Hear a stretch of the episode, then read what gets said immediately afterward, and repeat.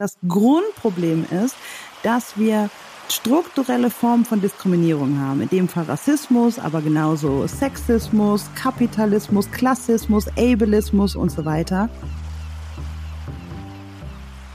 Und dann haben wir auch noch die Grundlage, dass wir äh, an, an einen Gott glauben, der oder die immer an der Seite von Unterdrückten ist. Also marginalisierte Menschen sind ja im Mittelpunkt von, weiß ich nicht, 90 Prozent aller Geschichten, die wir da so in der Bibel lesen.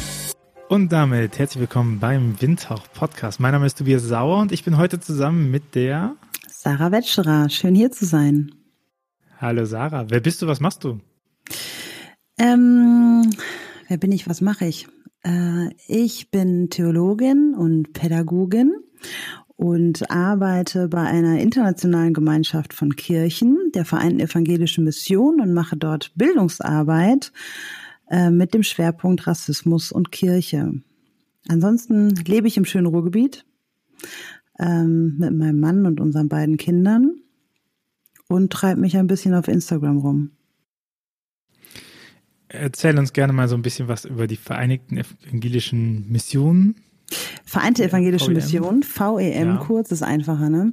Die VEM ist, ähm, war ursprünglich ein klassisches Missionswerk, ist ähm, aber seit 26 Jahren eine Gemeinschaft von 39 Kirchen in Asien, Afrika und Deutschland. Ähm, das hat den Unterschied, dass sie mit ihrer Struktur sich Mitte der 90er Jahre ähm, verändert hat hinsichtlich dessen, um gegen strukturellen Rassismus zu stehen und auch Kolonialzeit und Mission aufzuarbeiten und neu zu definieren. Und das heißt jetzt, dass von den 39 Mitgliedskirchen nur sieben in Deutschland sind, 32 in Asien und Afrika und dass wir auf allen Ebenen paritätisch besetzt sind.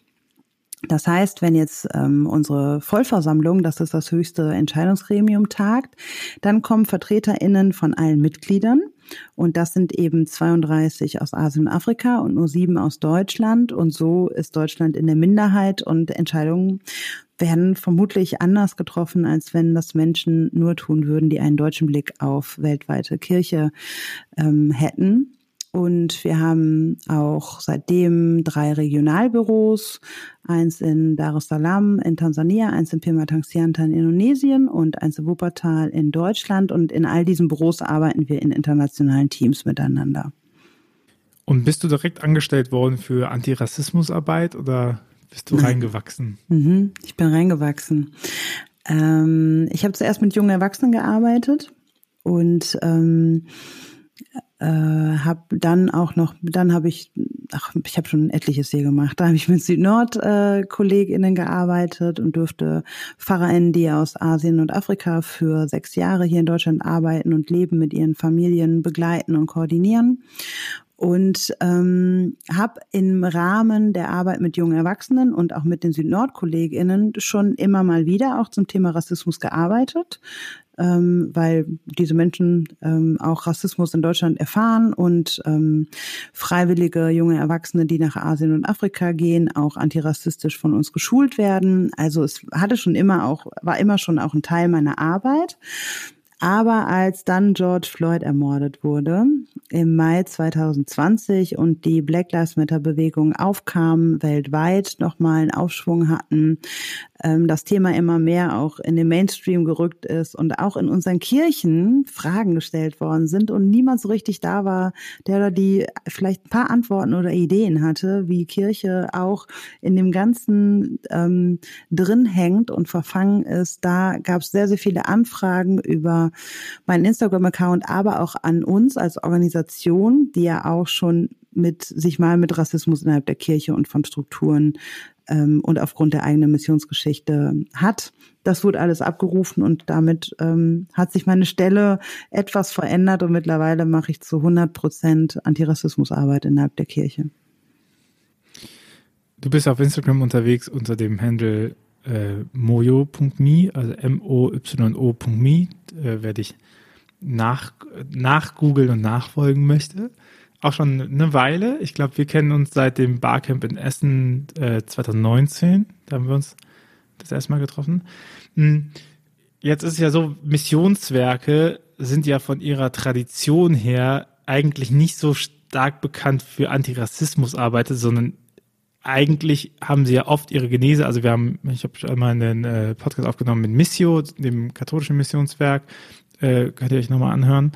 Äh, die haben ja ihre Genese erstmal so in diesem, wir bringen den Jesus endlich mal näher, ne, so äh, koloniale Vergangenheit, damit die sich auch mal, diese, ich übertreibe, sich mal auch mal richtig bilden können, so und dann dann helfen wir den armen Menschen auch noch, weil die haben ja nicht richtig Wasser und so und dann gibt's die die Hilfsorganisationen, die sich ja stark an Missionswerke so anbinden. Das ist ja erstmal jetzt nicht der Garant für äh, etwas, was für antirassistische Arbeit steht, oder? Ja, das stimmt. Aber weil die Dringlichkeit da so offensichtlich auf der Hand liegt, ist halt auch Mission und Ökumene ähm, schon lange am Thema dran weil nach der ähm, Unabhängigkeit äh, vieler afrikanischer Staaten ähm, in den 60er Jahren des letzten Jahrhunderts hat, musste sich Ökumene damit auseinandersetzen, damit sie weiterhin relevant bleibt, mal ganz egoistisch gesagt. Ähm, und äh, da gab es viele Prozesse im Ökumenischen Rat der Kirchen und so weiter und bei vielen Missionswerken. Und das hat sich, dieses Missionsverständnis musste sich irgendwie neu definieren, neu wiederfinden, ähm, hinterfragen lassen und so weiter. Und das hat zu unterschiedlichen Prozessen und Umstrukturierungen geführt und auch Auseinandersetzungen. Und dadurch, dass dort ähm, gerade viele afrikanische Kirchen ähm, und Menschen ähm, aus der Ökumene ähm, mit afrikanischem Hintergrund auch ihre Stimme erhoben haben und gesagt haben, so geht's jetzt aber nicht. Dadurch hat sich einiges verändert und dadurch sind bereits äh, in der Ökumene und in der Mission Gespräche geführt worden in den 70er und 80er Jahren, die jetzt in der Kirche außerhalb der Ökumene seit den aufkommenden Black Lives Matter Bewegungen auch geführt werden. Für manche Menschen aus der Ökumene ist das tatsächlich auch die Frage, also ältere Menschen, die sich so fragen, naja, also die Gespräche, die haben wir schon vor 40 Jahren geführt. Finde ich auch schwierig, die Haltung. Ähm, aber tatsächlich musste ich auch irgendwann anerkennen, dass manche Gespräche echt schon geführt worden sind. Da war ich noch im Kindergarten oder noch gar nicht auf der Welt. Und da auch ähm, die Generation über mir auch nochmal zu würdigen und wertzuschätzen und zu sagen, okay, es äh, auch die Boomer haben was zu sagen und nicht nur irgendwie die jüngere Generation, die hat jetzt irgendwie Antirassismus für sich neu entdeckt, sondern es gibt auch eine Expertise, die auch nochmal jetzt im Jahr 2022 überdacht werden muss und sich weiterentwickeln muss. Aber es gibt Weichen, die bereits gelegt worden sind und es gibt Wege, die gepflastert worden sind, auf denen wir heute auch gehen können und auf denen wir weitergehen können. Ich meine, dieser Podcast heißt ja nicht ohne Grund Windhauch, Windhauch, weil es von Kohelet kommt, Windhauch, Windhauch, es gibt nichts Neues unter Gottes Sonne. Und ich glaube, man, man muss sich schon nochmal festhalten, dass Systeme eben sehr transformationsresistent sind und dass Systeme sich eben nur durch Kontinuität ändern lassen. Also wenn man kontinuierlich an ein Thema dran bleibt, ist es, glaube ich, ein wichtiger Wert von Aktivismus, dass der drängt und drückt und äh, dass der scharf ist und reindrückt. Aber es braucht auf der anderen Seite eben auch die Leute, die in den Systemen drinnen sitzen und bereit sind, diese, diese Änderungen halt in die Kontinuität reinzutragen. Und dann dauern so Prozesse Ewigkeiten. Also mh, es ist letztens, weil es jetzt nochmal als Meldung durchkommt, die Neuapostolische Kirche erlaubt die Frauenordination. Und das finde ich ist nochmal ein sehr, also die Neue Apostolische Kirche ist ein sehr, sehr gutes Beispiel. Ähm, Fabian hat in der Sekta-Folge Nummer neun oder sechs über die Neue Apostolische Kirche gemacht und die hatten einen enormen Reformprozess hinter sich von abgekapselt, wir reden mit niemanden, stark konservativ überholen sie jetzt auf einmal die katholische Kirche links. Das hat auch niemand erwartet. Und, und dann, aber da wird auch nochmal deutlich, dass nur weil eine Kirchenleitung etwas entscheidet, das noch lange nicht heißt, dass die Leute, die Gläubigen da direkt mitziehen, ne? Und wie, wie, wie langwierig, wie gesprächsbereit, schau dir den synodalen Weg in der katholischen Kirche an, ne? Also was es so hat. Und ich, ich glaube, was so eine Stärke ist von, von Systemkonservativen ist, dass die Progressiven halt immer die Tradition absprechen, dass, ne, dass die halt, dass die so tun, als ob du die erste ba Rockband wärst, die im Gottesdienst spielt. Und dann muss man sagen, ja, das war auch von vor 20 Jahren hat sich auch schon mal jemand so gefühlt, als ob es die erste Rockband im, im Gottesdienst ist und so. Und ich glaube, ein wichtiger Punkt ist da diese, diese Kontinuität auch zu wahren und zu zeigen, ja, wir verändern uns vielleicht nochmal in unseren Zielen, wir haben vielleicht äh, weichere oder radikalere Ziele, aber letztendlich so ein Grundanliegen ähm, verfolgen wir weiter. Ne? Und so, da stehen wir auch in der Kontinuität der, der, der Bedürfnisse, womit wir eigentlich mal gestartet sind. Auch wenn vielleicht einige Sachen, womit wir gestartet sind, eben nicht mehr aktuell sind. Ne? So. Ja. Ja, das stimmt. Also ich schaue dir diese ganzen, wir hatten an unserer Schule so einen Nord-Süd-Arbeitskreis, ne? Und dann gab es so eine Partnergemeinde und das auch in der, der Kirchengemeinde. Klar würde man heute vielleicht drauf gucken und sagen, da gibt's vielleicht auch diese, wir geben denen mal was, äh, Abhängigkeiten, aber das grundsätzliche Anliegen war ja nicht, wir helfen denen jetzt mal, sondern das grundsätzliche Anliegen war ja, der Dialog zu schaffen. Dann kann man über die Mittel nochmal reden und sich halt so klar zu machen, okay, Dialog schaffen irgendwie als Anliegen und nochmal überlegen, wie funktioniert das denn jetzt heute? Was haben wir gelernt daraus? Ne? Was haben wir vielleicht, was war vielleicht nicht gut und was war besser? Ne? Wie, also wer hat Entscheidungsmacht über Gelder zum Beispiel? Ne? Wo liegt das Konto, über das das entschieden wird? Wer darauf darf darauf zugreifen? Und ich glaube, da sind Missionswerke eben nochmal Ne, warum, warum, glaube ich, können die sich jetzt da positionieren? Ich glaube, als ab dem Moment, wo nicht mehr so viel dieses Hilfsabhängigkeitsverhältnis war, haben viele das Interesse verloren. Und Missionswerke sind eine der wenigen Sachen, die überhaupt da Connections noch hinhaben, ne? Also die überhaupt mit Leuten reden, ne? Missio redet mit Leuten, die haben da Freiwillige unten, äh, ihr ja auch, ne? Die, die wissen, worum es geht, die haben, die haben Kontakte, die können mit Leuten telefonieren. Und so ein 0815, äh, 0815 Gemeinde hat das halt, also die haben keine Berührungspunkte mehr damit, ne? Und, und hören dann auch nicht. Und ich glaube, Dialog ist ja da ein entscheidender Punkt.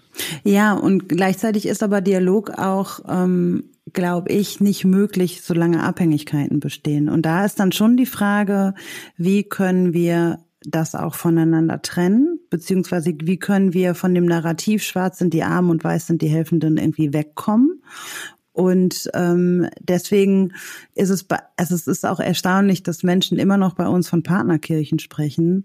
Wir haben seit 26 Jahren keine Partnerkirchen mehr. Wir haben Mitgliedskirchen.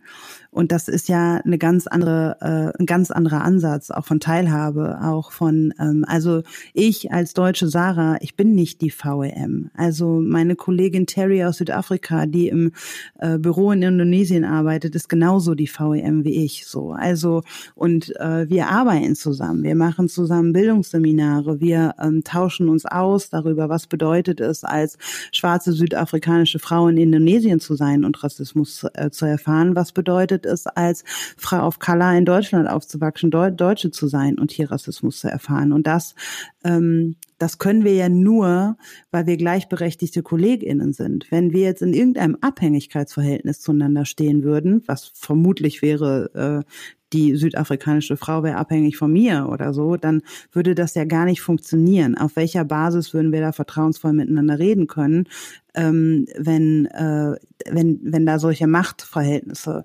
bestehen? Und das, da sehe ich tatsächlich schon auch zu ähm, vielen anderen Missionswerken bis heute auch ähm, nicht diesen, diesen wirklichen Schritt auch, diese Abhängigkeiten zu beenden und eine Struktur zu schaffen, die, ähm, die wirklich auf Augenhöhe ist und nicht nur das Märchen von der Augenhöhe ähm, aufrechterhält und dennoch Abhängigkeiten immer noch aufrechterhält. Und da ist das zum Beispiel eine Frage, wie du sagst, wo liegen die Konten, wer gibt die Gelder und so weiter. Also bei uns werden Mitgliedsbeiträge gezahlt und es gibt Kirchen, in Dar es Salaam, die sind so schweinereich äh, oder auch in, in Indonesien oder in Hongkong oder auch in Südafrika und gleichzeitig gibt's äh, Kirchen in Deutschland, die sind sehr, sehr klein und haben nicht so großen Mitgliedsbeitrag, haben auch nicht so viele Mitglieder. Und ähm, das, das dann auch zu sehen und das auch im Alltäglichen zu sehen, in der Mitarbeit, in, ähm,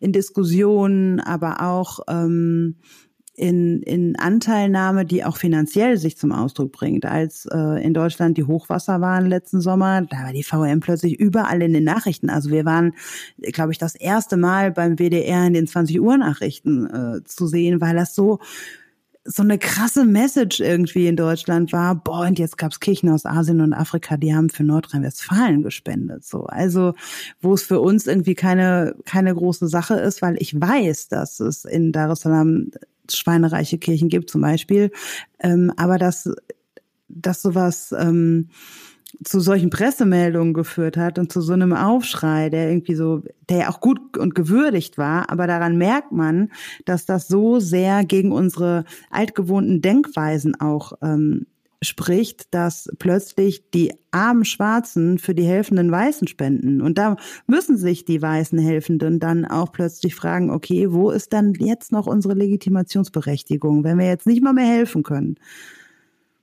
Und das ist ja und ich, spannend auf jeden Fall. Und, und ich glaube, wenn wir über solche festgesetzten Sachen reden, dann sind zwei Pole entscheidend. Das eine ist die Bilder im Kopf, also womit geht man durch die Welt, und das zweite ist die Frage von Macht. Also äh, denn viel von Veränderung hat ja mit Kontrollverlust zu tun und mit Machtverlust. Ne? Ab dem Moment, wo ihr keine Partnerkirchen mehr habt, sondern Mitgliedskirchen, ihr euch überstimmt werden könnt, vielleicht stimmen die nachher mal so, dass äh, Essen raus ist. So, und ansonsten wart ihr aber die krassen, die alle anderen rauskicken konnten, ne? Und auf einmal kann man nicht sagen, ja, ihr müsst es aber so und so machen, sondern muss sich vielleicht auch mit mit anderen Bildern im Kopf auch auseinandersetzen, die man aus gutem Recht vielleicht auch nicht als seine eigenen Bilder hat. Ne? So es ist, ist ja nicht nur so, dass destruktive Bilder äh, in westlichen Köpfen drin hängen. So, ich glaube, das ist etwas, was der Mensch sehr gerne zu eigen hat, dass er solche Bilder mittransportiert. Aber und auf einmal müssen diese Konflikte halt nicht, können diese Konflikte halt nicht über äh, Machtdemonstrationen gelöst werden, sondern äh, sie sind halt, sie sind halt auf einer Ebene, wo man die, wo man Kompromisse finden muss, ne, und damit auseinanderhandeln. Und das ist ja schon auch ein äh, großer, das ist eigentlich der Schritt, der oft Innovation behindert, ist, ist diese Angst vor Kontrollverlust. So, was mache ich denn, wenn auf einmal die anderen machen dürfen? Ja, und diese Bilder, die stecken so unglaublich tief in uns drin. Also das fängt dabei an, wenn du bei Google Afrika eingibst, was spuckt Google dir da für Bilder aus? Also das ist die Prüfst du direkt? Ich Google Afrika. Okay, Google mal Afrika, dann kommt, weiß ich nicht, die Steppe und Tiere ja. und ähm, Elefanten sehe ich. Genau. Ähm, ja, aber du siehst nicht Safari. irgendwie, ähm, du siehst nicht. Mamas, die Leute, Baumwolle pflücken genau, tatsächlich. Genau, ja. Aber, aber mhm. du siehst nicht die Universität, du siehst keine, keine schwarzen Ärztinnen und so weiter. Also ähm, du siehst manches auch nicht. Und das schlägt in, in genau dieses äh, diese koloniale Kontinuität auch rein. Das sind Denklinien, die vom Kolonialismus bis heute wirken und die wirken mächtig sind. Also bei der Einschulung meiner Tochter ähm, wurde im August diesen Jahres ähm, noch gesungen, alle Kinder lernen lesen, selbst Indianer und Chinesen und ähm, irgendwie selbst am Nordpol rufen alle Eskimos, hallo Kinder, jetzt geht's los. Also selbst die lernen lesen. Das ist schon krass. Das sind Kinderbilder, davon haben wir einen Ohrwurm noch wochenlang. Und selbst wenn ich den Text jetzt nur sage, habe ich die Melodie schon wieder im Ohr. Und dann wurde das Theaterstück aufgeführt äh, vom Lesen, vom Löwen in Afrika, der lesen lernte. Also zum Glück hat, war das Kind weiß, dass, das den Löwen gespielt hat, aber trotzdem, es ist der Löwe in Afrika, der nicht lesen konnte und der dann ähm, von anderen schlauen Tieren, die man eher mit äh, europäischen Tieren verknüpft, ähm, das Lesen beigebracht gekriegt hat. Das sind Kinder, die das im Grundschulalter spielen, wiedergeben, Texte auswendig lernen, was aufführen und so weiter. Das ist eine Kolonialromantik, die da weitergegeben wird an Kinder, ähm, wo wir uns eigentlich wundern müssen, dass es total schwer ist, als erwachsene Menschen diese Bilder abzulegen und dieses Narrativ abzulegen und dann gerade noch gepaart mit christlicher Nächstenliebe. Ich muss mich jetzt doch auch aus einem Auftrag heraus, aus meinem Glauben heraus, muss ich doch helfen. Ähm, und gleichzeitig zu bemerken, unsere Gesellschaft wird ja immer pluraler. Also die Schwarzen sind ja jetzt nicht nur in Afrika, die sind ja plötzlich auch hier. Also sie sind schon lange hier, aber die haben wir lange auch übersehen oder wir haben sie ausgerottet oder wir wollten sie nicht haben oder was auch immer. Ähm, aber ähm, zu sehen, dass 42 Prozent aller Kinder in Deutschland Migrationsgeschichte haben, aller Kinder unter sechs, das sind diese Kinder, die da eingeschult worden sind. Da ist fast die Hälfte von nicht mehr weiß. Ähm, und da brauchen wir ganz, ganz dringend neue Theaterstücke, neue Lieder und neue Bilder, die ich bei Google äh, ausgespuckt bekomme, um überhaupt diese Denkweise zu überarbeiten, zu reformieren. Und ich finde, an diesem Punkt ist auch nochmal wichtig, irgendwie so Intersektionalität zu betonen, weil sonst sieht es ja immer so aus, als ob so eine Minderheit jetzt anfängt, sich herumzupöbeln und sagt, aber ihr seht mich auch mal, ne? Ich, also ich überspitze, das ist ja der, der Vorwurf, ne? Macht euch erstmal nicht so wichtig, wir sind doch alle gleichberechtigt, so. Und äh, ich, ich kann es empfehlen, meine Frau hat es mit Genugtuung gelesen, das Buch, das heißt, äh, wir sind doch alle längst gleichberechtigt, wo nochmal so 25 Bullshit-Sätze aus dem, äh, im, im, im Hinblick auf ähm, Chancengleichheit und Geschlechtergerechtigkeit gesetzt und es ist einfach so, es ist so traurig, faszinierend zu sehen, dass einfach es die gleichen Mechanismen sind, ne? Und dass es eben nicht darum geht, dass sich eine Minderheit jetzt mal aufschwingt und sagt, so geht es aber nicht, sondern dass es darum geht, dass unsere Gesellschaft viel damit arbeitet, dass die Leute, die Macht haben, nicht Macht loslassen und dass wir uns Memes bauen, Sachen, die in unserem Gedächtnis bleiben, Bildern, die in unserem Gedächtnis bleiben, die das, die das weitergeben, ne? die das, die das halt bebildern. Also ich gibt auch einfach ein paar Sachen. Ich mir zum Beispiel Jim Knopf und Lukas der Lokomotivführer, kann ich ganz schlecht sehen, ne? Obwohl ich die Geschichte, die Geschichte an sich sehr schön finde. Aber dann kommen sie nach China, wo die Menschen alle ganz klein sind und ganz hoch sprechen oder so. Und dann, dass meine Tochter nicht irgendwie so, ah, das ist ein Fantasieland. Dieses China, was da drin ist, das existiert so nicht und so, ne? In Chinesen wohnen auch, in China wohnen auch keine Drachen. Das muss ich dir leider enttäuschen. Das ist halt Bibi Blocksberg Niveau. So. Aber das, das, das trägt sich so mit, ne? Oder wie viel, wie viel Kinderbücher irgendwie so sind, dass die Mutter zu Hause bleibt, wenn das Kind krank ist. Ne? Und das lernen wir, das lernen wir so mit. Das sind so die, die Memes, die in unserem Kopf bleiben. Mm, ja, wie früh sich das auch ähm, etabliert in Kinderköpfe. Ich habe ja auch zwei kleine Kinder. Ähm, Finde ich teilweise erschreckend so. Ähm, und gleichzeitig wundert es mich auch nicht, weil Rassismus nicht nur was ist, was wir kognitiv erlernen, sondern was auch mit emotionaler Erinnerung in Verbundenheit gebracht wird. Also jetzt, wo du gerade das äh, Beispiel Jim Knopf nimmst, das ist ähm, bei vielen so ein rotes Tuch. Also viele Menschen, die so in Seminaren bei äh, mir sitzen, die sagen dann, ja, also Jim Knopf, ich weiß, dass das rassistisch ist und dass das echt Bilder und so und so weiter. Also ich kenne die Problematik, aber ich lese es trotzdem meinen Kindern und Enkelkindern vor. Und frage und warum? Ja, es hat mir doch als Kind auch nicht geschadet, würde ich schon wieder widersprechen.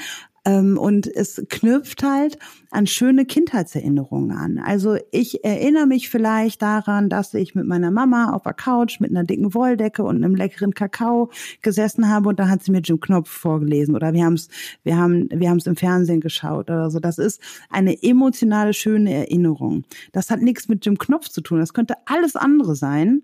Aber es ist halt diese Emotionalität. Das hat was mit meiner Kindheit zu tun. Und das möchte ich aus meiner Kindheit meinen Kindern auch wieder mitgeben, weil es war doch so schön und ich möchte auch in meinen Kindern diese schönen Emotionen auch wecken und die gleichen Erinnerungen prägen, wie so eine, wie so eine Tradition, die ich weitergebe. Und was ich damit tue, ist, ich gebe meinen Kindern genau dieselben schädlichen Bilder aber auch mit, weil da hilft jetzt auch keine Fußnote und ich rede da mit meinen Kindern darüber, dass das eigentlich ja in, äh, in China nicht so ist und so weiter, weil die Bilder, die sind trotzdem da, die sind jetzt in dem Kopf und die sind ähm, vielleicht dann mit einem ähm, differenzierten Gespräch oder so mit meinen Eltern dann verknüpft und dennoch sind sie da und die sind so wirkmächtig, ähm, dass sie uns prägen und dass wir die hart verlernen müssen, weil wir dieses Bild im Kopf haben. In China sind Drachen, in Afrika sind Arme und was weiß ich, oder auch und Löwen und romantische Sonnenuntergänge und ähm, so, aber da sind keine Ärzte, weil die Ärzte sind ja meistens weiß, die fliegen ja nach Afrika, um zu helfen und zu operieren und so. Also Und, und das finde ich ähm, unglaublich schwer. Und ich bemerke bei meinen eigenen Kindern, wie früh sich manche Narrative, das ist erschreckend, ähm, wirklich festsetzen in Kinderköpfen. Meine Tochter hat kein Pink getragen, bis sie in den Kindergarten kam. Hm. Ja, genau.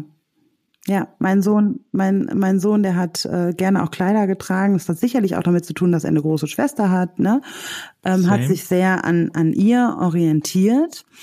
Und äh, jetzt wächst sich das langsam raus. Und der hat irgendwie noch bis drei Jahren öfter mal zwischendurch gesagt, ich bin ein Mädchen und so. Und ähm, gestern erst war ich mit ihm bei einer Veranstaltung und da gab es dann Namensschilder und äh, da mussten wir unseren Namen draufschreiben und unsere Pronomen. Und ich frage ihn so, und äh, was soll ich bei dir jetzt hinschreiben?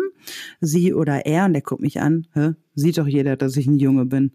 Warum mussten das da hinschreiben? So, wow, dachte ich, krass. Im Januar, Februar bist du noch nur mit Kleid in die Kita gegangen und fand es total cool. Jetzt haben wir September, hat sich einiges getan im letzten halben Jahr. So, also ist doch klar, dass ich ein Junge bin. Was ist denn das für eine Frage? So, warum muss ich so, also wie fest das da schon ist. So, da sprach dann plötzlich, äh, weiß ich nicht, ähm, der Boomer aus dem Vierjährigen, wie so, warum muss ich ein Pronomen angeben? So, also, ja aber ich hatte das, ich habe letztens Schuhe gekauft mit meinem Kleinen ähm, und äh, die Schuhverkäuferin hat irgendwie einen weiblichen Namen verstanden. Und dann kam sie an und die machte so das erste auf. Es war so Einhorn-Glitzerschuh. Und ich dachte mir so, okay, gewagt, aber easy. Und dann war es drauf und dann war sie so hochnot peinlich, dass sie irgendwann halt festgestellt hat, nee, das ist halt äh, nach unserem Wissen eine männliche Person. Und dann, oh, soll ich die nochmal wegmachen? Ja, so, nö, wenn es ihm, also wenn es ihm passt und gefällt, dann warum nicht? Also, ich meine, ich kann, ich, ich, ich kann schon verstehen, wenn sozialer Druck noch mit dazu kommt. Ne? Ich möchte meinem Kind keinen sozialen Druck aussetzen. Und das ist ja auch das perfide nochmal an den Bildern im Kopf so. Also, was soll ich mein Kind dazu zwingen, äh, nicht dazu zwingen, äh, also zu ermutigen, das und das zu machen, wenn ich halt weiß, dadurch entsteht so sozialer Druck, dass es dem Kind nicht gut tut. Ne? Und das macht ja das ist glaube ich Mikro- und Makroperspektive. Aber äh, die drei Schuhe, die sie rausgesucht hat, hat da nicht gepasst und dann hat sie nochmal andere geholt und erstaunlicherweise waren da keine mehr in diesen Farben dabei. Die waren wohl dann alle ausverkauft, ne? Und dann merkst du halt, wie das so fest ist, weil ich, ich denke so, hey, pff, der hätte kein Problem gehabt. Äh, also der hätte sogar Spaß vielleicht sogar daran gehabt, Glitzerschuhe zu haben. So, der wäre dann ganz happy gewesen, ne? Weil äh, jeder von uns liebt Glitzer. Also das wird halt irgendwie männlich abtrainiert, aber eigentlich ist Glitzer immer geil. So, oder, oder Nagellack oder so, ne? Also wie, wie, wie, wie solche kleinen Veränderungen so viel Unsicherheit bei Menschen hervorrufen können. Ne? Und ich glaube, dass so dieses Mist passt das noch zu dem, was ich gelernt habe. Ne? Und ich glaube, das ist wichtig. Aber zu der Geschichte auch. Hm. Es gibt ja Bücher, die haben ja was verändert. Also fairerweise muss man ja sagen, dass Jim Knopf ja schon lange nicht mehr China hat, sondern ähm, Mandala oder sowas, wobei man dann auch sagen muss, okay, das ist so namensgleich zu der am meisten gesprochenen Sprache, dass das irgendwie auch, also warum nicht dann anpassen? Ich habe letztens nochmal, Osfried Preuß, der ist ja einer, der sich am längsten noch mit dagegen gewehrt hat, meiner Meinung nach, ne? Und ich habe die kleine Hexe vorgelesen und dann stand im Originaltext da, die Kinder haben sich verkleidet als Kannibalen ähm, Eroberer und Mullemänner. Und ich denke mir so, nee, das lese ich nicht vor. Weil, sorry, das, warum steht das denn da? Es würde nichts an der Geschichte verändern, wenn man schreibt, die Kinder haben sich verkleidet als Jäger, Clown und Zirkusartist. So, die Geschichte wäre noch komplett gleich, ne? So. Astrid Lindgren war ja eine der ersten, die das geändert hat. Also die sehr schnell. Ich habe zum Beispiel nie gehört, dass äh, äh, Pipis Vater König einer äh, N-Wort-Insel wäre. Ne? So. Ja, aber ob es da jetzt besser ist, dass Tika, Takatuka ähnliches wie Sprachnehmen, ne? Südseeinsel so. und Südseekönig und die Leute sind ja trotzdem schwarz und alle anderen sind weiß und ein Baströckchen haben sie auch noch an und also ich meine, ähm, wir sind auch, Gott sei Dank, das wäre ja der Punkt mit Zeit, ne? Wahrscheinlich, wenn man es heute nochmal anfassen würde, wäre man, glaube ich, auch nochmal sensibler, welche, welche Entfernung man da nochmal einbaut. Die Geschichte, mein Punkt ist nur, die Geschichte wird nicht schlechter dadurch, dass man Rassismus entfernt, weil Rassismus nicht der wesentliche Bestandteil dieser Geschichte ist, ne? Hoffe ich. ja. Ja, und, und gleichzeitig. Darfst auch Nein frag, sagen. Nee, so, ist okay. Ich habe auch als Kind Pippi Langstrumpf gelesen. Ähm, aber gleichzeitig frage ich mich, es gibt so viele neue Geschichten. Warum müssen wir daran festhalten? Und ich will ja niemandem die Kindheitserinnerung nehmen. Ich will ja irgendwie auch niemandem einreden, dass er jetzt eine völlig verkorkste Kindheit dadurch hatte. So, also aber leben wir nicht im Jahr 2022 in einer Zeit, in der unsere, unsere Gesellschaft viel pluraler ist, in der Menschen sich zu Wort melden, die vor 20 Jahren noch nicht gehört wurden oder auch noch nicht gehört werden konnten. Da hat ja auch Social Media viel zu beigetragen ähm, oder auch Menschen, ähm, äh, Menschen of Color in unserer Gesellschaft, die in der zweiten, dritten, vierten Generation hier sitzen und nicht mehr unsicher sind aufgrund ihrer, äh, ihrer Pässe oder so, nichts mehr sagen zu dürfen und sich auch als Deutsche verstehen und so weiter. Also, und all das hat ja uns in eine Zeit geführt, in der es vielleicht bedenkenswert äh, oder eine Überlegung wert wäre, manches vielleicht einfach nicht mehr vorzulesen, weil uns jetzt Menschen darauf gebracht haben und es ja nicht so ist, dass wir sonst keine Geschichten hätten. Also man kann ja auch, es gibt so viele andere Geschichten so und ähm, wir müssen nicht an diesen alten Geschichten hängen so ähm, und da gleichzeitig dann nochmal ehrlich zu sich selbst zu sein, ist zu sagen, okay, das hat vielleicht dann echt was irgendwie ja, mit einem neuen Zeitalter auch zu tun. Und ähm, auch wenn ich der Meinung bin, das hat mir nicht geschadet, aber jetzt habe ich von vielen anderen Menschen gehört, dass es Schaden anrichtet. So, ich weiß nicht, ich breche mir jetzt keinen Zacken aus der Krone, ich habe nicht weniger Geld auf dem Konto dadurch, wenn ich einfach andere Geschichten lese. Und die Geschichten, schöne Kindheitsgeschichten äh, oder Kindheitserinnerungen auch lasse. Äh, und die dürfen auch sein und die packe ich irgendwie in eine Schatzkiste für mich, in meine Erinnerung und gut ist. Und meine Kinder dürfen andere Erinnerungen dann haben ich glaube, der Punkt daran ist ja auch die Frage von Mikro- und Makroperspektive, weil eine Kunst des Kapitalismus ist ja auch Verantwortung immer auf den Einzelnen abzuschieben und dann zu sagen, aber sorry, dass das jetzt gesamtgesellschaftlich so ist, das liegt aber daran, dass du das falsch machst, ne? Und ich glaube, diesen, ich glaube, da ist auch nochmal, also halte ich für wichtig, nochmal zu betonen, dass gesamtgesellschaftliche Probleme sich halt nur gesamtgesellschaftlich lösen können, ne? Und es ähm, gut ist, wenn man neue Geschichten macht und darüber redet und die ändert, aber letztendlich mh, hm, ist halt nicht dadurch gelöst wird, dass man punktuell Sachen ändert. Also ich weiß, ich war, ich habe nur Verkehrsschilder angeguckt und dann zieht das große Mädchen den kleinen Jungen. Und dann denkt man sich ja, nee, andersrum, das zieht das, äh, das, der, der große Junge, das kleine Mädchen.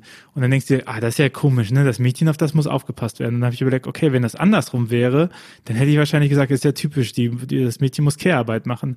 Und wenn es geschlechtlose Piktogramme ist, dann wäre es irgendwie männliche Dominanz. Und wenn es komplett weiblich wäre, dann wäre es vielleicht Woke-Kacke oder so, ne? Also ich übertreibe. Und, und dann wurde es mir nochmal so klar, so, naja, das Problem ist ja nicht, das Verkehrsschild nur, also das kann man auch noch mit anpassen, aber das Problem ist, die Bilder, die dazu geführt haben, dass, dass wir da drinnen getriggert werden mit, äh, ja, auf das kleine Mädchen muss man aufpassen, ne? Und dieses, auf das, auf, auf Mädchen muss man aufpassen, das ist das toxische Bild. Und das, das, was dann nachher kommt, das ist ja, ähm, das ist ja Ausdruck von Ideologien, die wir haben. Also äh, Wolfgang M. Schmitz ist äh, Filmkritiker, ähm, hat ein Buch über Influencer geschrieben, äh, hat einen Podcast, der nennt sich Wohlstand für alle mit Ole Niemann. Und äh, er sagt, er ist so gerne Filmkritiker, weil er in Filmen die Ideologien der Zeit sieht, weil natürlich die ein Produkt ihrer Ideologien sind. Ne? Wenn so Freiheit ist, dann sieht man das auch in Filmen viel stärker. Also ich nehme für Digitalisierung, dass digital und analog so zwei Welten werden, kann man super gut im Film nachweisen, dass das die 90er waren, ne? die das so propagiert haben. Und man sieht das in diesem Film einfach drinnen. Und ich glaube, sich dem auch nochmal bewusst zu werden, dass die große Herausforderung, also dass man Sachen stoppen kann und nicht weiter verbreiten, aber dass die große Herausforderung darin steht, die Ideologien, die Bilder, die dahinter stehen, zu hinterfragen und anzufragen und zu sagen, so, muss man auf Mädchen aufpassen?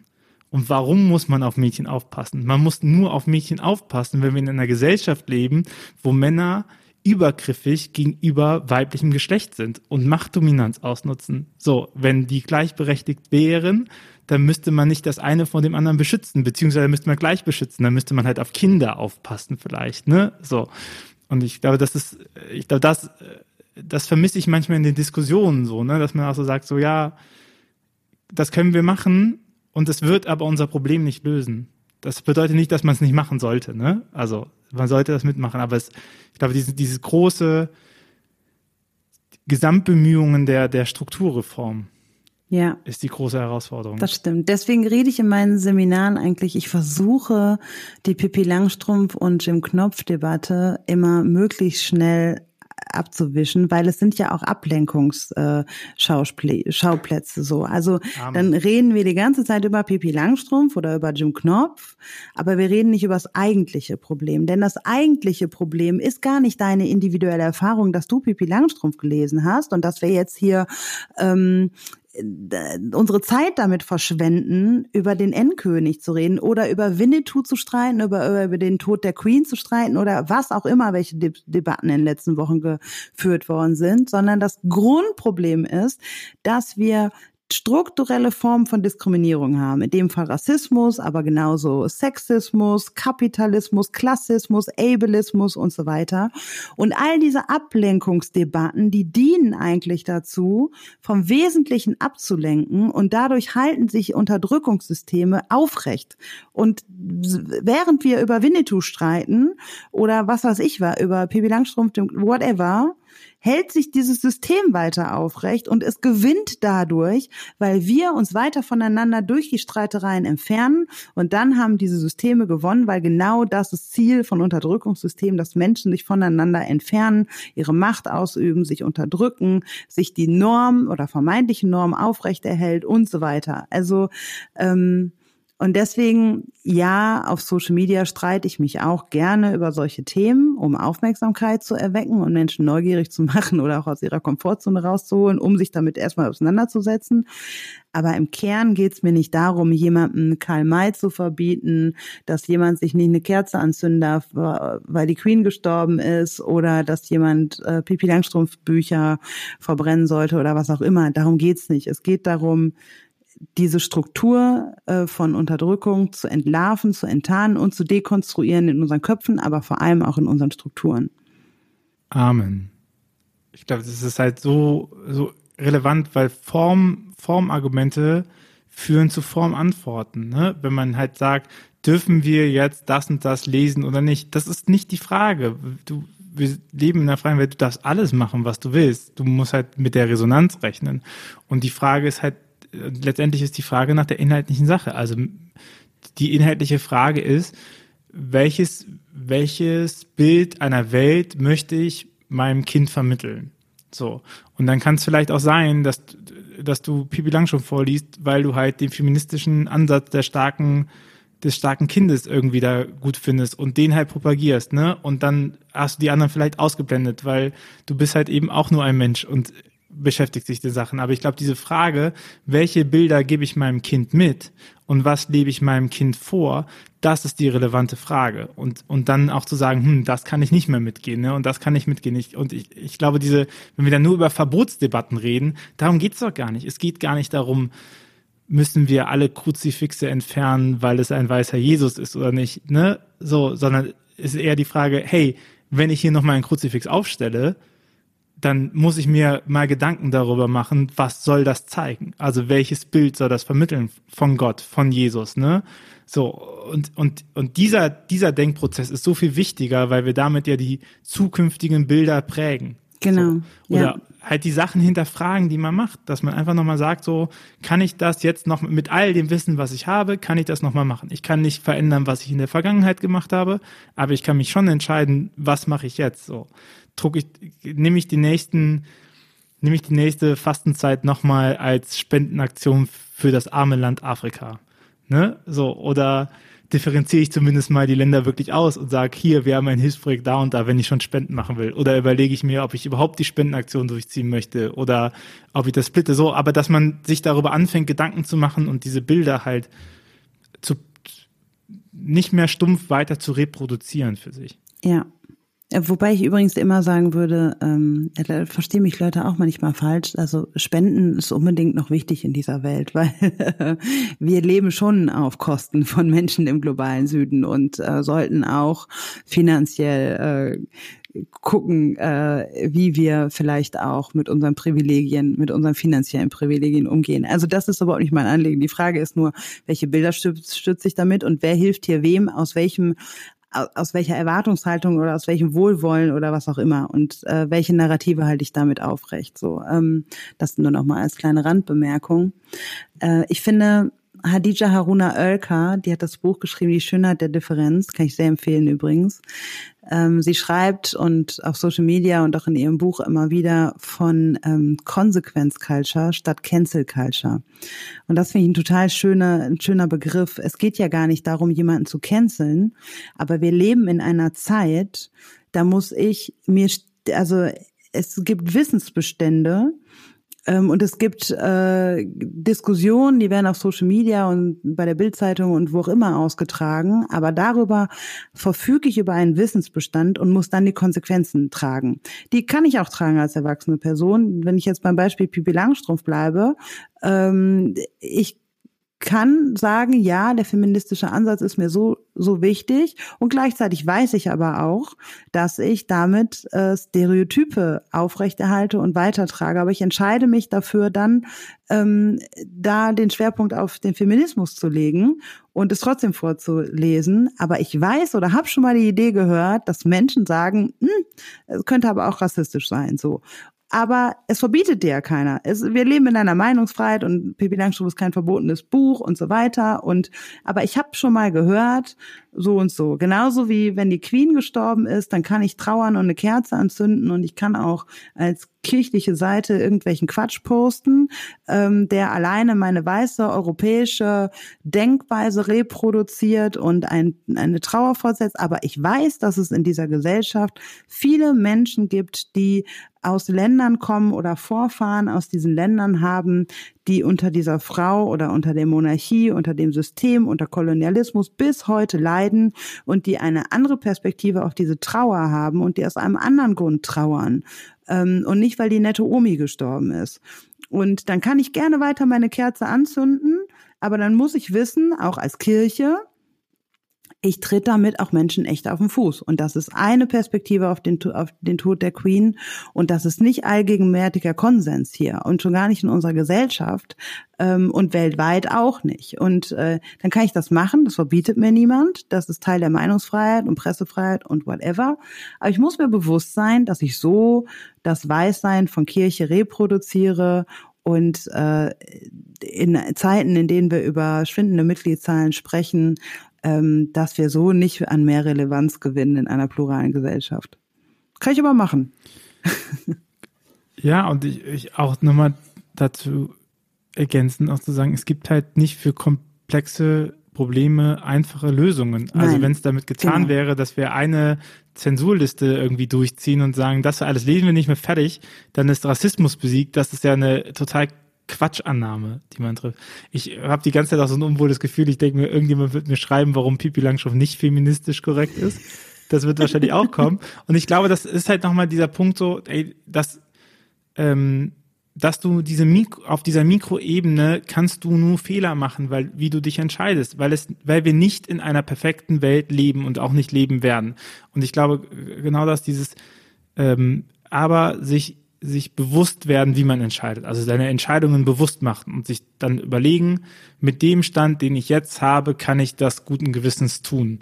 So, und, und, und ich glaube, das entwickelt sich ja auch. Also ich, ich fände es richtig tragisch, wenn ich meine Entscheidungen in zehn Jahren immer noch auf meinem jetzigen Wissensstand irgendwie basieren würde. Ne? Das, ich fände das eine total schreckliche Vorstellung, weil das würde ja bedeuten, ich bin zehn Jahre mit Augenklappen durch die Welt gegangen, in ein, wo wir Zeit haben, wo wir Veränderungen haben, wo wir theologisch gesprochen immer weiter versuchen, aufs Paradies zuzugehen, so eschatologischer Vorbehalt, aber und dann würde ich aber in zehn Jahren immer noch sagen, nee, das ist für mich richtig. Ich werde älter, ich will, aber das ist für mich immer noch richtig. Und das äh, möchte ich eigentlich nicht. So, ich möchte schon meine Entscheidungen meine Entscheidungen festigen so oder oder nochmal lernen und nochmal hören, was da ist, ne? Und dann werde ich mich vielleicht in fünf Jahren nochmal anders entscheiden.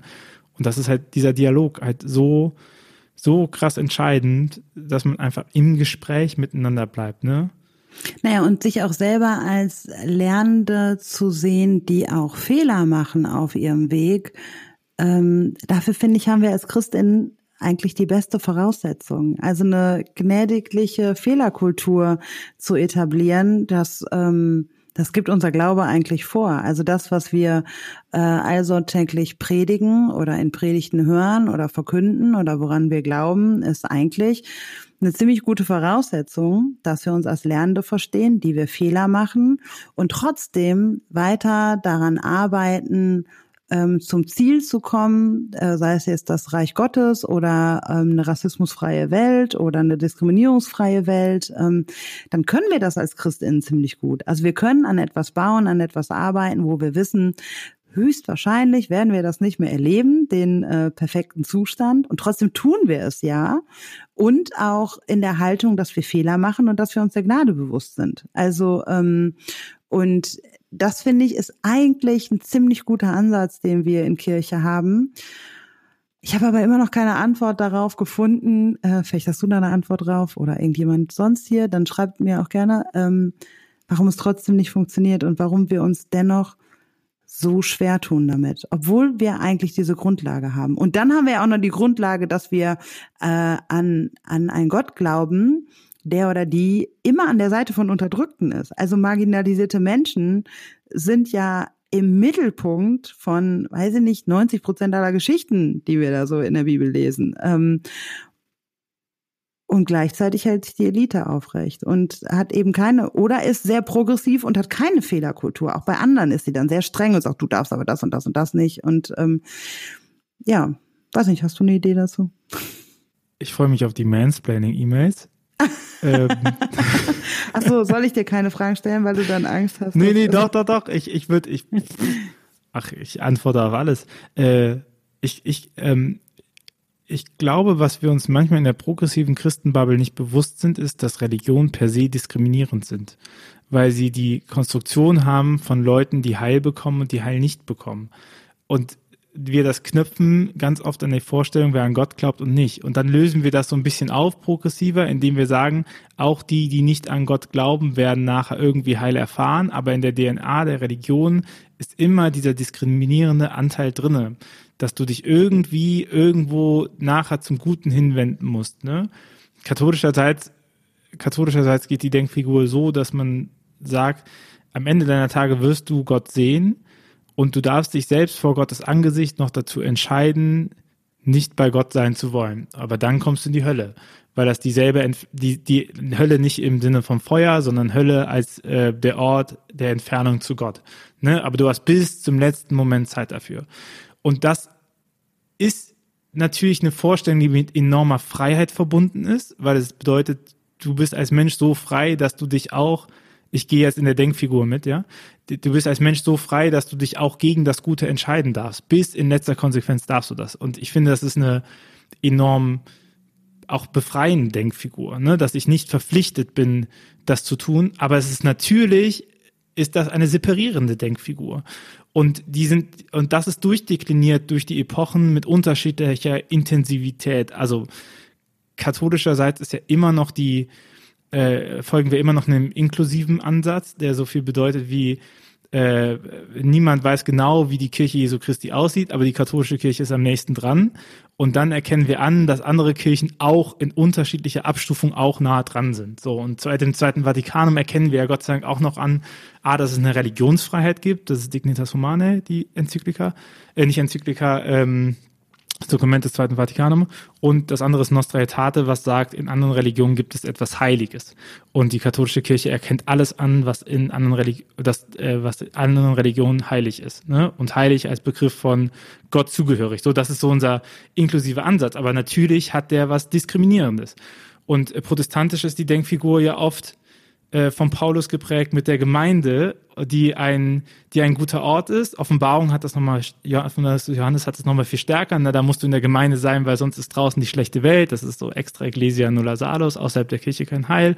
Und Paulus hat es mehr so, in der Gemeinde wirst du dann irgendwie gut werden und so. Aber das sind alles Denkfiguren, die in ihrem Bild etwas drinnen haben, die sagen, wir sind die Guten, ihr seid die nicht so Guten und letztendlich muss so ein Zug hinkommen. Und das glaube ich, ist voll schwierig, ne, äh, in, in Religion in Dialog reinzugeben. Ich meine, man sieht über die Geschichte, dass wir es geschafft haben, stringente, äh, äh, stark diskriminierende Strukturen immer weiter abzubauen in dieser Denkfigur, zumindest in einigen Strömungen. Ne? Also sowas wie ähm, 29 auf Augenhöhe fungierende Kirchen, die sich Sachen teilen, das ist, das ist Gott sei Dank Kind unserer Zeit. Ne? Das, hatten, das hatten wir damals in der alten Kirche auch mal. Dann hat der Bischof vom Rom gesagt, sorry, ich bin leider ein bisschen so 400 herum, ich bin leider doch, doch eigentlich der Bessere. Ne? Dann bricht sowas auf. Aber so, ich glaube, das, das ist so drinne auch in der DNA von, von Religion. Das wird oft oft wird das so weggewischt, ne? So, wir sind hier die progressiven Christen und wir haben uns alle lieb und wir umarmen uns, aber weiß nicht, ich, ich, ich frage mich sowieso, ob es, ob es menschliche Strukturen sind außerhalb vom Paradies, die nicht diskriminierend sind. Oder ob, ob das nicht auch immer etwas ist, was unserem Menschsein einhergeht, ne? Da sind wir wieder bei bewusst. Es geht ja nicht darum, also wenn wir darum wissen, dann können wir da intervenieren und auch sagen, du bist jetzt nicht mein Freund, doch mein Freund, so. Das ist ja auch ausgrenzend. Aber ich glaube, dieser, dieser Strukturprozess, wir wählen aus, wir sagen, das ist, das, die mag ich mehr, die mag ich weniger und so. Aber je unbewusster sowas läuft, desto eher ist das, glaube ich, auch vergiftet von, von Vorurteilen, die wir haben, dass wir sagen, du bist nicht mein Freund, weil als Junge spiele ich nicht mit Mädchen. Ne? So, und ich glaube, das, das ist so unsere Chance, das aufzulösen. Aber wir haben es drinne, würde ich sagen.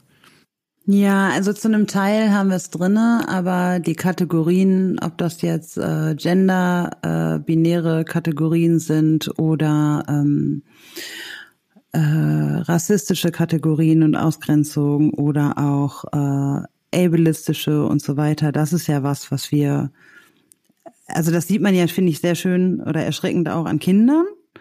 Ähm, aber diese Wertung und diese Machtachsen, die kommen, also das sind wir Erwachsene, die wir in Kinder rein etablieren, die wir in Kinderköpfe fortpflanzen, so. Also, wo wir uns nur auch bis zu einem gewissen Maß äh, unsere Kinder davor schützen können, weil unsere Gesellschaft lebt von Diskriminierung. Ähm, und äh, sie ist da und sie ist auch schon im Kindergarten da und sie ist in der Grundschule da und so weiter. Ähm, aber es ist nicht das Natürliche, glaube ich, was in uns Menschen in der Form veranlagt ist. Also es, es gibt ja auch Studien mit Säuglingen und Kindern schon, was sie wahrnehmen und wie sie auf was reagieren. Sie nehmen, sie verknüpfen zum Beispiel jetzt beim Rassismus Hautfarbe ist nicht das erste Unterscheidungskriterium bei Menschen. Das können wir uns als Erwachsene kaum noch vorstellen, weil wir so darauf getrimmt sind, auf Hautfarbe zu gucken. Aber letztendlich geht's ja auch gar nicht um Hautfarbe. Also es gibt, wenn ich jetzt irgendwie, was weiß ich, durch den Winter gehe und nirgendwo Sonne abkriege und du fährst ähm, drei Wochen lang, legst du dich im Dezember in die Sonne, vielleicht bist du dunkler als ich dann. Und ähm, also, und das zeigt ja so, und trotzdem bleibst du der weiße Mann und ich bleib die Frau of Color. So, also es ist, es geht nicht um Hautfarbe, so. Es geht auch gar nicht um schwarz und weiß. Kein Mensch ist schwarz und kein Mensch ist weiß. Trotzdem äh, nehmen wir im, in unserer Sprache das auf, weil es Konstrukte sind, so. Also, wenn sich Menschen in, in der Entstehung vom Rassenkonstrukt überlegt hätten, dass sie es an der Länge des Fußes festmachen, dann wären wir heute so darauf getrimmt, auf Fußlänge zu gucken. Aber wir sind sehr darauf getrimmt, auf, auf Hautfarbe zu schauen, aber es ist nicht die naja, Hautfarbe. Wir haben ja die Nase zum Beispiel drin, klassisch durch den äh, durch Antisemi Antisemitismus genau. geprägt, dass der Jude die äh, bucklige Nase hat, ne? Und das ist ja auch noch ein Meme geworden. Also jetzt zuletzt an der Documenta nochmal gesehen, dass sowas genutzt wird, um um Gruppen zu diskreditieren. Genau. Also absichtlich gesagt, diese Comicfiguren geben wir diese Nase, damit es so ist. Oder die dicken Lippen äh, für, für schwarze Menschen, wo die denken, hey, habe ich noch nie so gesehen, ne? außer in Comics, dass es so ist. So, und ich meine, dass dann irgendwie schwarze Menschen im Comics dann nicht mehr mit dem N-Wort bezeichnet wurden, sondern als Kannibale hat die Sache jetzt auch nicht wirklich besser gemacht. Also das hat nochmal verdeutlicht eigentlich, mit welchem Bild man diese Personen da reingeschrieben hat. So. Und ich, also, nur damit damit wir uns nicht falsch verstehen oder der, äh, wenn du mich so verstanden hast, dann möchte ich das gerne korrigieren. Ich glaube nicht, dass uns Ismen in unserem DNA liegen. So, aber ich glaube, dass, äh, dass es in der DNA liegt, dass man selektiert immer. Ja. Und dass in der Religion in der DNA liegt, dass sie, dass sie per se selektierend ist. Und ich glaube, dass, wo wir nochmal bei Bildern im Kopf ist, ich glaube, das ist halt so das krass Wichtigste, dass man sich aber bewusst wird darüber, mit welchen Bildern selektiere ich. Und sich das auch immer wieder hinterfragt, ne? Ist dieses Bild, mit dem ich selektiere, etwas, was sinnvoll ist?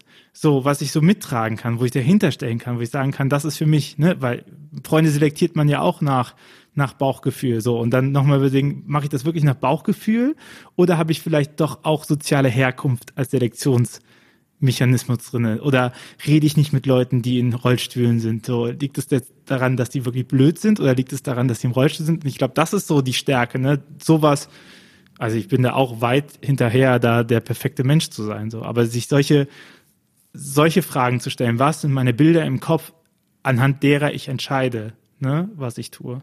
Ich finde, das sieht man gerade in befreiungstheologischen Ansätzen. Gibt es gute theologische Ansätze, die eben genau darauf ihr Augenmerk legen, Menschen eben nicht zu ähm, entmenschlichen, zu entwürdigen, sondern genau da den Fokus auch drauf zu legen, was lesen wir in der Bibel eigentlich davon, dass Gott an der Seite derer ist, die unterdrückt werden, dass ähm, wir an, also James Cohn, äh, äh Begründer von Black Theology äh, in den USA, gerade auch den den äh, Tod Jesu am Kreuz mit den Lynchmorden in den USA verglichen hat und gesagt hat, ja, da ähm, auch Jesus wurde quasi gelyncht und das ist nochmal so deutlich geworden durch die Lynchmorde in den USA, dass Jesus selbst in schwarze Menschen ist, in Menschen, die versklavt worden sind, ermordet worden sind und so weiter. Also dieser befreiungstheologische Ansatz, den finde ich schon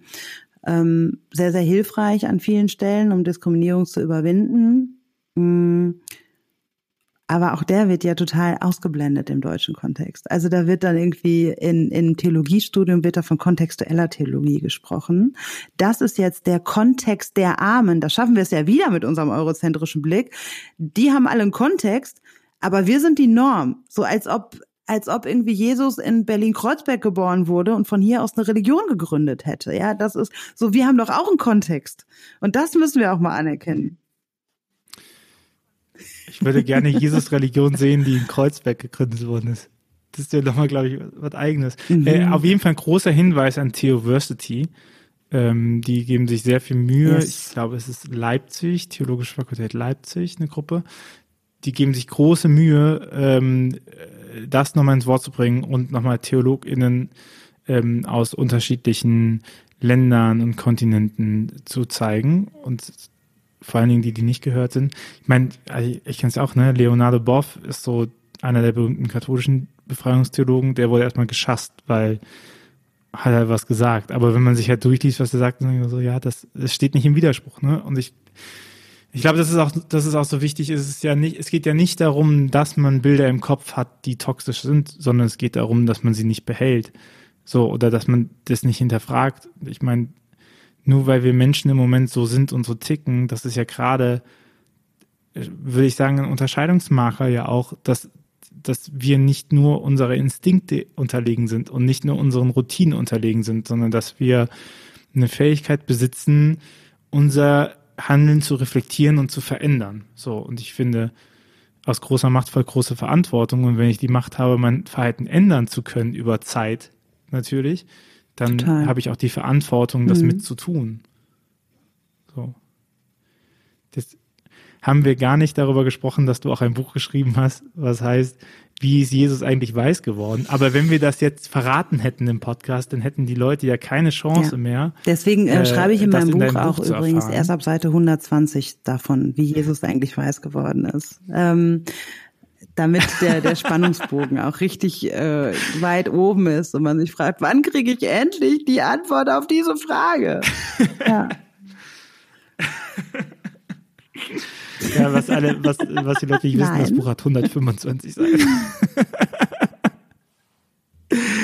Nein, aber große Empfehlung, wer sich nochmal äh, mit dieser Frage beschäftigen möchte und auch die Frage nach Kirche und Diskriminierung und die Geschichte davon äh, behandeln möchte und auch nochmal so ein bisschen aus seinem Happy Land, aus seinem christlichen Happy Land gezogen werden möchte, äh, im Patmos Verlag erschienen.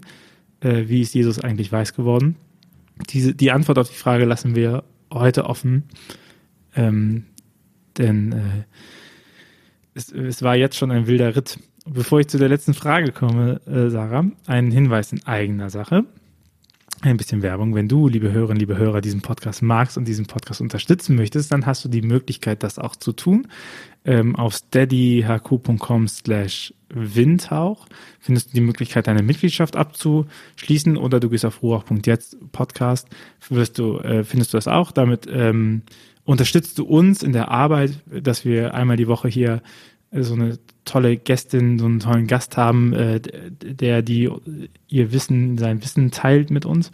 Ähm, das macht sehr viel Spaß, ist Arbeit, aber ich glaube, wir können alle davon profitieren und äh, wenn du Lust hast, das zu unterstützen, dann kannst du das machen. Als äh, kleines Goodie für dich bekommst du dann eine Zusammenfassung des Podcasts immer zur Erscheinung per E-Mail, so dass du nochmal nachlesen kannst, wenn du sagst, hm, wie war das nochmal mit, mit Bilder im Kopf und Diskriminierung und Macht, wovon äh, die Sarah so wunderbar äh, geredet hat, dann äh, musst du nicht dir die Stunde Podcast anhören, sondern kannst erstmal in den Notizen nochmal nachblättern und gucken, ach guck mal, das waren die wichtigsten Thesen. Das ist quasi unser Goodie und unser Geschenk dafür, dass, äh, dass du uns mit unterstützt. Äh, ansonsten, wenn du kein Geld hast, bitte gib das Geld für sinnvolle Sachen aus, wie Essen und Trinken. So, wir, wir kommen ansonsten klar.